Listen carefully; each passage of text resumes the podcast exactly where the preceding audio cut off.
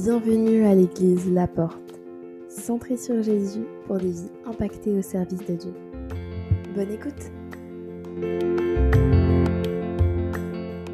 Je vous invite à ouvrir vos Bibles dans Marc chapitre 15, versets 33 à 34.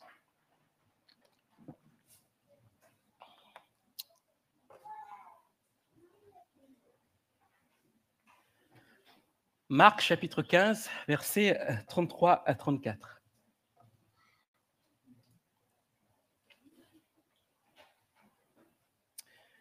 La sixième heure était venue, il y eut des ténèbres sur toute la terre, jusqu'à la neuvième heure. Et à la neuvième heure, Jésus s'écria d'une voix forte, Eloi, Eloi, lama sabachthani, ce qui signifie, Mon Dieu, mon Dieu, pourquoi m'as-tu abandonné? Ce texte qui euh, nous parle de la croix, des derniers instants de Jésus-Christ, fait référence, c'est Jésus, lorsqu'il prononce ces mots, il fait référence aux paroles de, notre personnage biblique euh, des centaines d'années en arrière, c'est David, et, et, on peut retrouver ces mêmes paroles dans les psaumes. Le psaume 22, verset 1, où David dit, Mon Dieu, mon Dieu, pourquoi m'as-tu abandonné et t'éloignes-tu sans me secourir, sans écouter mes plaintes? Amen. On ferme nos yeux et je vais prier. Jésus, je te remercie, Seigneur, pour ta parole. Je te remercie, Seigneur, de m'inspirer, de me donner vraiment, Seigneur, la direction, la conduite, Seigneur, de ce moment, Seigneur, afin que ta parole puisse toucher les cœurs. Je te prie d'ouvrir nos cœurs, que nous soyons prêts et disposés à recevoir ce que tu as à nous dire et que ta parole puisse produire du fruit en abondance dans nos vies. Amen. Ce passage des Écritures où Jésus est en train d'agoniser sur la croix est très forte. Je l'ai lu comme cela et c'est comme beaucoup de passages dans la Bible. On le lit, mais on n'est pas dans ce moment précis, l'instant précis, le contexte précis pour pouvoir exprimer clairement ce que le texte dit. Jésus est à l'agonie. Et quand il prononce ces mots, Eloi, Eloi, lama sabachthani, mon Dieu, mon Dieu, pourquoi m'as-tu abandonné? C'était un cri fort, un cri de désespoir. Et le texte même nous dit que Jésus s'écria d'une voix forte, Eloi, Eloi, lama sabachthani. C'était pas Eloi, Eloi, lama sabachthani, comme on le lit. Et on peut s'interroger par rapport à ce texte et se dire, mais de quoi le pasteur veut nous parler? Est-ce qu'il veut nous parler du fait que Jésus, à un moment donné, a, a eu peur que Dieu l'abandonne? Qu'est-ce qui a attiré de ce texte-là?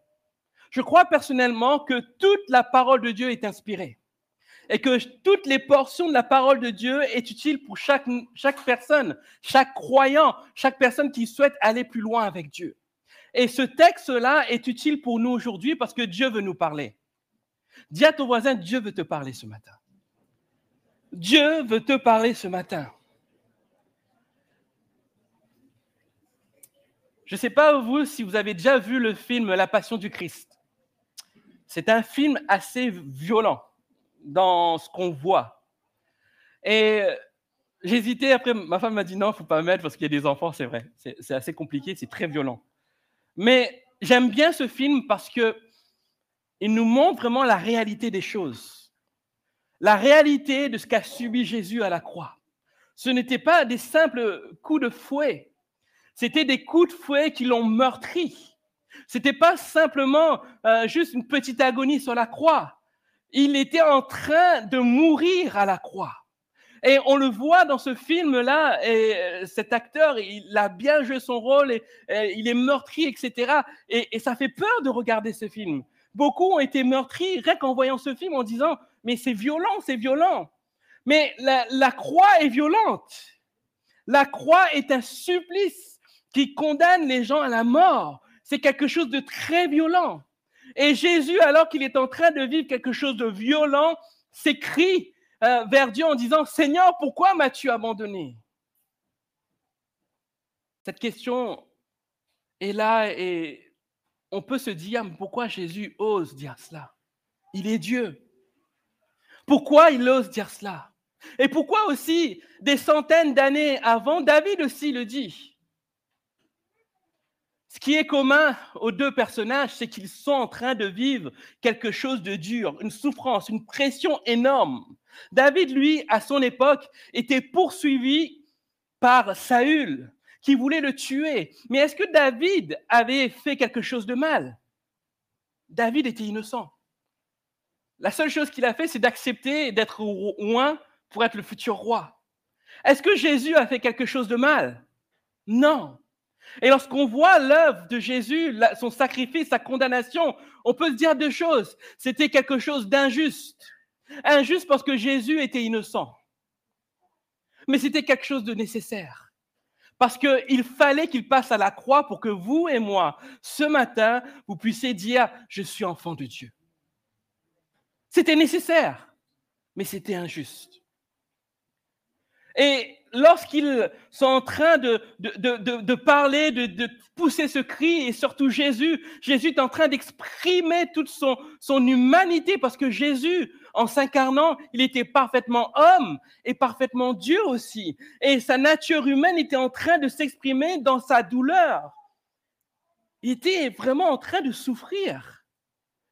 Et il exprime cela. Et le même David aussi, et ils sont en train de dire à Dieu, j'ai mal, je souffre. Est-ce que euh, c'est normal? Est-ce que pour moi, c'est comme si tu n'es plus là, Seigneur? Pourquoi tu permets cela? N'est-ce pas ce qui nous arrive quelquefois? Lorsque nous souffrons aussi dans nos vies, lorsque nous passons par des épreuves qui sont difficiles. Ne vous est-il jamais arrivé d'avoir la même expression que Jésus ou que David? Seigneur, j'ai l'impression que tu m'abandonnes. Et c'est encore pire lorsque c'est, injuste. Vous comprenez?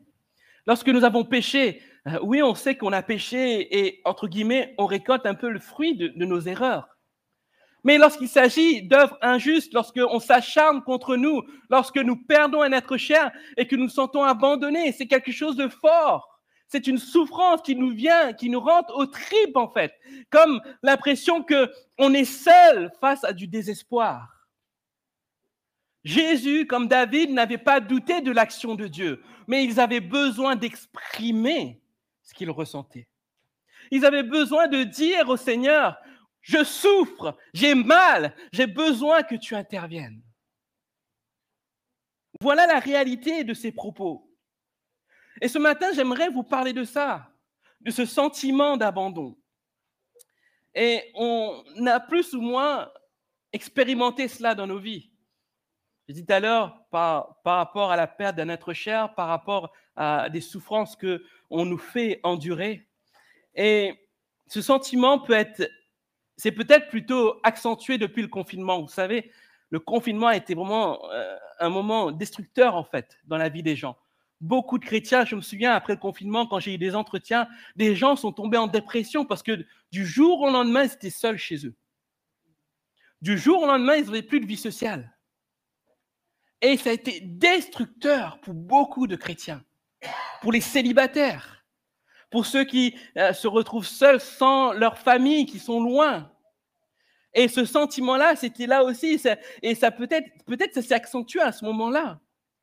Mais lorsque ça nous arrive, on a tous les mêmes sentiments que Jésus ou David avaient eus.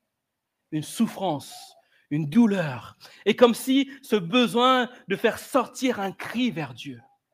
Pourquoi Dieu? Pourquoi tu permets cela? Et quelquefois, dans notre souffrance, on a l'impression que ce secours tarde. Et on est là, on se dit, mais Seigneur, pourquoi ça dure autant? On a l'impression que ce secours n'interviendra jamais. Et on fait cette prière, Seigneur, pourquoi m'as-tu abandonné? Et David va plus loin. T'éloignes-tu sans même me secourir? C'est fort quand même. Et pourtant, David, il est dit de David que c'était un homme selon le cœur de Dieu. La relation qu'avait David avec Dieu préfigurait la relation que nous avons, nous, par le sacrifice de Jésus-Christ à la croix. Une relation proche. Et David, à ce moment-là, sentait que son Dieu était en train de l'abandonner. Ce matin, j'aimerais, au travers de ce message, vous encourager. Ce matin, j'aimerais, au travers de ce message, vous encourager, vous peut-être qui éprouvez ce même sentiment d'abandon, de douleur. Et le premier encouragement que j'aimerais vous laisser, c'est vous dire que dans l'épreuve, alors que vous êtes dans ce sentiment d'abandon, ce sentiment euh, où vous êtes au plus bas, vous n'êtes jamais abandonné par Dieu. Amen. Vous n'êtes jamais abandonné par Dieu, mais vous êtes ébranlé. Ce matin, j'avais cette image, vous savez, d'un arbre. Et je ne sais pas si vous avez vu l'actualité, il y a eu un ouragan aux États-Unis, un typhon en Asie. Et c'est des, tempêtes violentes, en fait, qui, déracinent des arbres. Il y a certains arbres qui n'ont pas résisté. Et d'autres, malgré la violence du vent, ont résisté. Pourquoi cela? Parce qu'il y a des arbres qui ont des racines tellement profondes, tellement grandes, qui des fois dépassent le tronc et, euh, et les branchages, que l'arbre ne risque pas de tomber. Mais l'arbre va être secoué. L'arbre va bouger dans tous les sens. L'arbre va être ébranlé. Mais l'arbre va jamais tomber. Lorsque nous sommes dans ces temps d'épreuve, de souffrance, nous sommes comme cet arbre. Nous sommes secoués. Nous ressentons ce qui se passe. Nous sommes ébranlés. Nous sommes dans un moment où nous ne pouvons maîtriser les choses. Mais si nous sommes bien enracinés, si nos racines sont profondes en Dieu, alors nous ne serons jamais déracinés. Il y a beaucoup de textes dans la parole de Dieu qui nous parlent de la fidélité de Dieu. De Timothée 2.13 nous dit ceci, si nous sommes infidèles, lui demeure fidèle. Un autre texte dans Somme 9, verset 10 dit ceci, ceux qui connaissent ton nom se confient en toi, car tu n'abandonnes pas ceux qui te cherchent, ô Éternel. Il y a plein de textes comme ça qui nous parlent de la fidélité de Dieu. Et si Dieu nous dit qu'il est fidèle, c'est que derrière, nous pouvons compter sur lui, même dans l'épreuve. Derrière, nous pouvons compter sur son secours. Et Dieu n'est pas un homme pour mentir, ni fils de l'homme pour se repentir. Tel le texte nous dit dans Nombre 23, verset 19. Alors si Dieu dit qu'il ne se repentira pas et qu'il ne mentira pas, si Dieu dit qu'il est fidèle et que sa parole est là pour l'attester, alors est-ce qu'on peut dire que Dieu nous abandonne? Non. Mais nous sommes ébranlés. Et lorsque nous sommes ébranlés, nous sommes troublés, perturbés, choqués, bouleversés et même secoués, comme je vous l'ai dit, euh, par rapport à, l'exemple de cet arbre-là. Et Jésus nous parle de ce moment où nous sommes ébranlés. Jésus nous avertit dans la parole de Dieu. Dans Jean chapitre 16, verset 33, il dit ceci, je vous ai dit ces choses afin que vous ayez la paix en moi. Vous aurez des tribulations dans le monde, mais prenez courage, j'ai vaincu le monde. Quand Jésus parle de tribulation à ce moment précis, il est en train de parler de pression, de détresse, de, choses qui vont être là négatives. Mais il nous dit, ne crains pas. C'est pas ce qui va te nuire. C'est pas ce qui va te tuer. Parce que moi, j'ai vaincu le monde. J'ai vaincu le monde. Mais tu vas le ressentir. Tu vas sentir les secousses. Ça va t'ébranler. Mais je tiens ferme parce que je suis Dieu. Le défi pour nous, lorsque nous sommes vraiment dans cette douleur, dans cette souffrance, est de garder foi et confiance en Dieu et en lui seul. Pourquoi cela? Parce que Dieu est un repère qui ne bouge pas. Dieu est un repère qui ne varie pas. Il demeure le même. Il aura la même capacité à nous pardonner il aura la même capacité à nous redonner force, courage et endurance dans nos vies. C'est cela la réalité que Dieu veut opérer dans chacun, dans chacune de nos vies. Et ce matin, j'aimerais vraiment que nous puissions croire en un Dieu capable d'être là à nos côtés, parce qu'il n'y a ni ombre de variation ni changement dans notre Dieu. Il demeure le même. Lorsque nous sommes dans ce sentiment d'abandon, je pense que Dieu nous demande d'être nous-mêmes et que nous puissions lui exprimer exactement ce que nous ressentons. Et ce qu'a fait Jésus, ce qu'a fait David, ils ont exprimé ce qu'ils ressentent. Ils ne sont pas passés par quatre chemins. Ils n'ont pas fait de formule magique. Ils ont dit ce qu'ils avaient sur leur cœur. Et Dieu nous demande d'être sincères, d'être vrais sur ce, que, nous traversons. Abat les masques, abat les jugements, abat ce que les gens peuvent penser de vous. Dieu, ce qu'il demande, c'est que vous puissiez lui dire, Seigneur, j'ai mal. Seigneur, je souffre. Seigneur, j'ai besoin de ton secours. Seigneur, j'en peux plus, Seigneur. Et Dieu nous demande d'être sincères à ce niveau-là, afin qu'il puisse intervenir. Combien de personnes sont restées bloquées dans leur situation? Pourquoi? Parce qu'ils n'ont pas été sincères envers Dieu.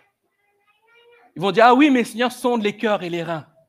Mais Dieu nous demande aussi d'exprimer ce que nous ressentons, d'exprimer notre besoin. Vous vous souvenez, comme à cet aveugle, il va lui dire, que veux-tu que je te fasse? C'est Jésus. Il savait que c'était un aveugle. Au-delà de ça, on voit que c'est un aveugle. Mais pourtant, Jésus va lui dire, que veux-tu que je te fasse? Jésus veut que nous exprimions ce que nous avons besoin. Exprime ce que tu as sur le cœur. Il n'y a pas de limite, sauf celle de, bien sûr, de ne pas insulter Dieu, bien sûr. Hein. Mais exprime ta colère. Dis Seigneur, j'ai mal, j'en peux plus, Seigneur. Pourquoi tu es loin, Seigneur? C'est ce qu'il y a sur notre cœur.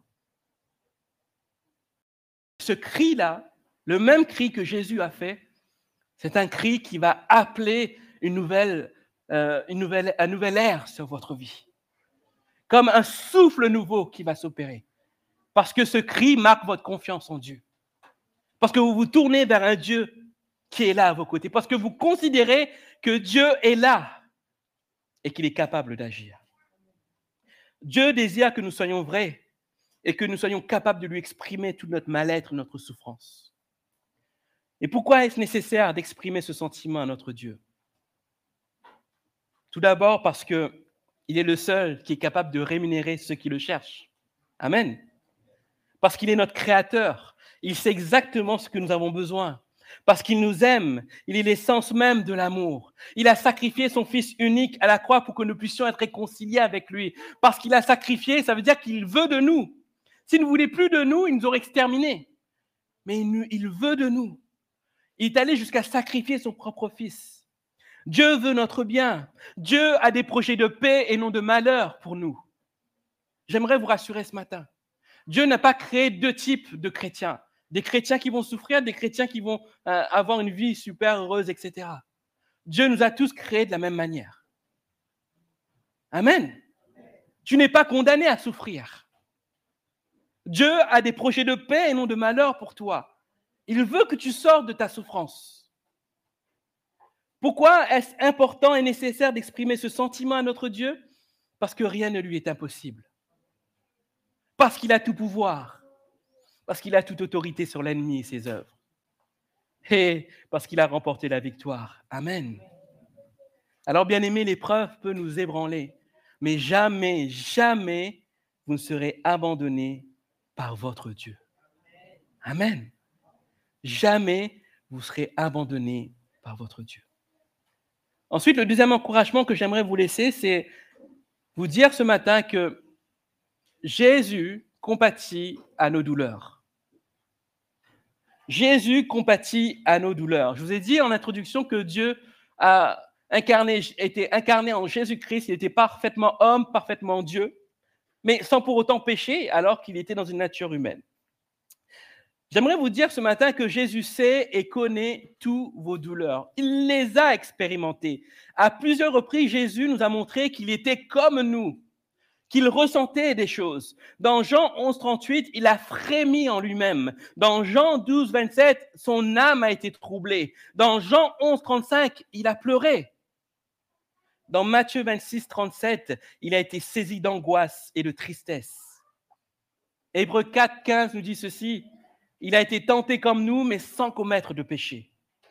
Et Marc 15, il dit qu'il a souffert dans son corps à la croix. Jésus donc a ressenti les émotions humaines, a ressenti la souffrance. Mais savez-vous que Jésus aussi a souffert de l'abandon? On peut voir que Matthieu 3, 21, ses parents l'abandonnent parce qu'ils pensaient qu'il était devenu fou. Dans Jean 7, verset 5, ses frères l'abandonnent parce qu'ils ne croyaient pas en lui. Dans Marc 14, 50, il est dit que ses disciples prennent la fuite lorsque les soldats viennent l'arrêter. Il a connu l'abandon. Il a connu la souffrance, il a connu euh, tout ce que nous pouvons subir comme douleur émotionnelle, et il a connu l'abandon.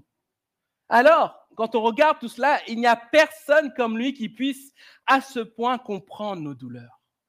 Il n'y a personne comme lui qui puisse à ce point compatir à nos douleurs. Oui, nous pouvons avoir des expériences similaires. Mais même face à des expériences similaires, nous sommes différents. Différents parce que euh, nous sommes des personnes différentes. Dieu nous a créés différemment. Pourrez essayer de dire à quelqu'un qui passe par le deuil, alors que vous aussi vous êtes passé par le deuil, je sais ce que tu vis, j'ai vécu la même chose, mais ça ne sera pas la même chose. Parce que chaque deuil est différent. L'homme ne peut pas compatir comme Christ compatit. Christ compatit à nos douleurs. Et à cause de cela, ou grâce à cela, nous devons avoir une entière confiance en lui. Et c'est pour ça, ce matin, j'aimerais vous dire que Jésus compatit à vos douleurs et il est le seul capable de les soulager. Cherchez une solution, tu cherches une solution, Jésus est la solution. Ça fait des années que tu es là et que tu attends cette porte de sortie. Jésus te donne cette porte de sortie parce qu'il sait ce que tu subis. Alors quand tu exprimes ta douleur au Seigneur, il est le seul à même de te comprendre. Il est le seul à même de te dire, sois courageux, je suis avec toi. Parce que c'est compliqué, vous savez, quand quelqu'un souffre et d'aller voir la personne lui dire, mais ça va passer. C'est facile ça, hein? Combien c'est facile, même de sortir un verset. Tiens, une promesse de Dieu pour toi. Mais de la même manière que Jésus compatit à nos douleurs, nous aussi nous devons compatir aux douleurs des autres. C'est notre rôle aussi en tant qu'enfant de Dieu. J'aimerais terminer par ce dernier encouragement pour vous ce matin. La délivrance arrive toujours. Amen. La délivrance arrive toujours.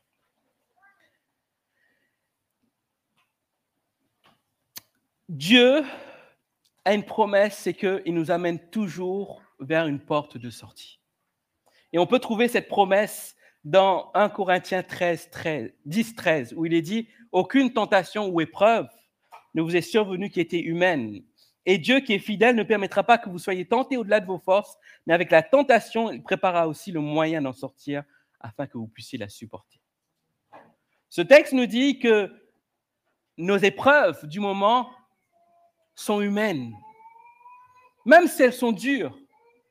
Elles semblent insurmontables pour nous, mais elles sont humaines. Ça veut dire qu'elles sont accessibles pour nos vies. Et le texte nous dit aussi que Dieu a mis une limite à nos souffrances. Il a dit que euh, il ne permettra pas que nous soyons éprouvés au-delà de nos forces. C'est sa limite. Mais nous, nous avons notre propre limite. Et c'est tellement douloureux qu'on ne pense pas que cette limite peut être rehaussée. Mais dans la vision de Dieu, cette limite qui est rehaussée, c'est une limite contrôlée. Dieu va œuvrer en sorte que nous puissions atteindre cette limite. Et à partir de cette limite, il va commencer à nous emmener vers une porte de sortie. On prend l'exemple du peuple d'Israël. Savez-vous qu'il fallait une semaine à peu près pour sortir du désert et aller en pays promis? Et combien de temps ça a pris? 40 ans. Ils ont erré 400 ans en Égypte, ils ont été sous l'esclavage pendant 400 ans, ils ont erré 40 ans, et au bout de 40 ans, c'est là qu'ils sont rentrés dans le pays promis. Pourquoi cela? Non pas qu'ils avaient un mauvais GPS, ils avaient le meilleur GPS, ils étaient guidés par le Seigneur mais parce qu'ils n'ont pas cru. Parce que leur cœur n'était pas attaché à Dieu. Alors ils ont erré. Combien de personnes errent dans leur vie, dans des situations, ne voient pas la porte de sortie parce qu'ils ne font pas confiance. Ils ne font pas confiance dans leur Dieu. Ils laissent les autres agir et les conduire vers une porte de sortie qui les mène vers la ruine, vers la mort. Et Dieu nous appelle à vraiment lui faire confiance. Ce qui change du peuple d'Israël et de nous qui sommes là, enfants de Dieu, c'est que nous sommes reconnus en tant qu'enfants de Dieu. Le Seigneur habite dans nos cœurs. Le peuple d'Israël à ce moment-là, ils étaient juste, ils savaient juste qu'ils étaient le peuple élu de Dieu, mais leur cœur n'était pas attaché à Dieu. Alors, tant qu'enfants de Dieu, rachetés par le sacrifice à la croix, nous sommes de tout cœur avec le Seigneur. Continuons ce chemin. Espérons que Dieu va agir et qu'il va emmener une délivrance, parce que la délivrance arrive toujours. Lorsqu'on voit l'exemple de Jésus, la croix n'a pas été une surprise pour Jésus. Jésus savait qu'il devait passer par la croix. Il savait que sa délivrance était à la croix, parce que trois jours après, il allait ressusciter. David aussi savait qu'un jour, la délivrance allait arriver. Et la délivrance est arrivée comment? Quand Saül est mort. Alors que dans le texte, il dit par deux fois, David a eu l'occasion de tuer Saül. Il pouvait mettre fin à ses douleurs, humainement, mais il a refusé cela. Il voulait s'attacher à la parole de Dieu. Il voulait obéir à Dieu et attendre la délivrance de la part de Dieu, non pas de la part des hommes. Combien de fois, à l'image de David, nous avons profité d'opportunités qui étaient des fois troubles pour essayer de nous en sortir? Ça peut être légitime parce que la douleur est tellement là. David souffrait de cela. Mais ce n'était pas la voix de Dieu. Peut-être, bien aimé, tu as essayé des voies qui étaient parfois tortueuses. Tu as cru que c'était légitime parce que tu souffrais tellement. Mais aujourd'hui, la réalité, c'est que tu es encore dans ce désert. Et Dieu désire te faire sortir de ce désert. Non pas par tes propres moyens, non pas par rapport aux occasions que des fois le diable nous tend en fait, mais en attendant la délivrance de Dieu. Et la délivrance peut s'accélérer si nous gardons notre foi, notre confiance en lui. Si le peuple d'Israël à ce moment-là, à la sortie d'Égypte, avait placé entièrement leur foi leur confiance dans le Seigneur, en une semaine, ils seraient sortis du désert. Mais ça a pris 40 ans. N'attendons pas que ça prenne des années, des années. Aujourd'hui, si ton cœur est interpellé, laisse le Seigneur travailler. Laisse-lui te, donner une porte de sortie, parce que la délivrance est à ta portée. Et Dieu veut t'emmener cette délivrance. Somme 55, verset 22 dit ceci, il ne laissera jamais chanceler le juste. Et c'est une promesse, bien aimé. Une promesse que je vous laisse ce matin. Il ne laissera jamais chanceler le juste. Alors que tu es devant ta glace le matin, tu dis, il ne laissera jamais chanceler le juste. Dieu ne te laissera jamais seul, ne te laissera jamais dans le désarroi. Il faut pour cela qu'on persévère jusqu'à ce que la délivrance arrive. Bien aimé, pour finir, j'aimerais vous dire qu'il est important de ne pas baisser les bras et d'attendre patiemment l'œuvre de Dieu.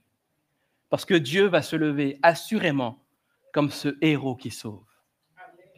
Et je vous laisse ce texte de Sophonie 3, 17 qui dit L'Éternel, ton Dieu, au milieu de toi comme un héros qui sauve il fera de toi sa plus grande joie. Amen. Vous serez la plus grande joie de l'Éternel parce qu'il vous aime, parce qu'il veut vous délivrer, parce qu'il veut que vous sortiez de ce moment de douleur, de souffrance. Vous n'êtes pas condamné, bien-aimé. Vous n'êtes pas condamné. Et Dieu veut vous toucher ce matin. Amen.